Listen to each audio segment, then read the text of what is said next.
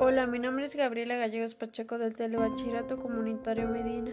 Hoy les hablaré sobre Hallan submarino de la Primera Guerra Mundial en costas mexicanas. Es interesante es que en la playa occidental de la isla Santa Margarita, Baja California Sur, en las aguas azuladas del Pacífico, arqueólogos subacuáticos del Instituto de la Antropología e Historia hallaron el único submarino histórico.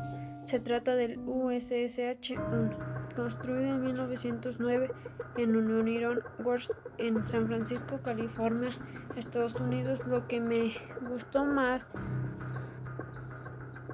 fue que el 12 de marzo los dos submarinos navegaban en aguas subcalifornianas, pero en medio de una tormenta sin posibilidad de maniobra, el H-1 encalló a 365 metros de Punta Redonda, en Isla Santa Margarita. Me pareció curioso que en medio de la oscuridad el H2 logró cambiar curso, pero su posición impidió ayudar al H1.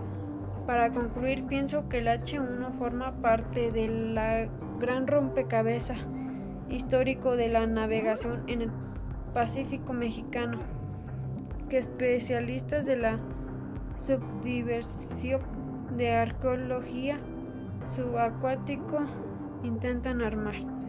Muchas gracias por su atención. Los invito a seguirme en mi podcast y hasta pronto.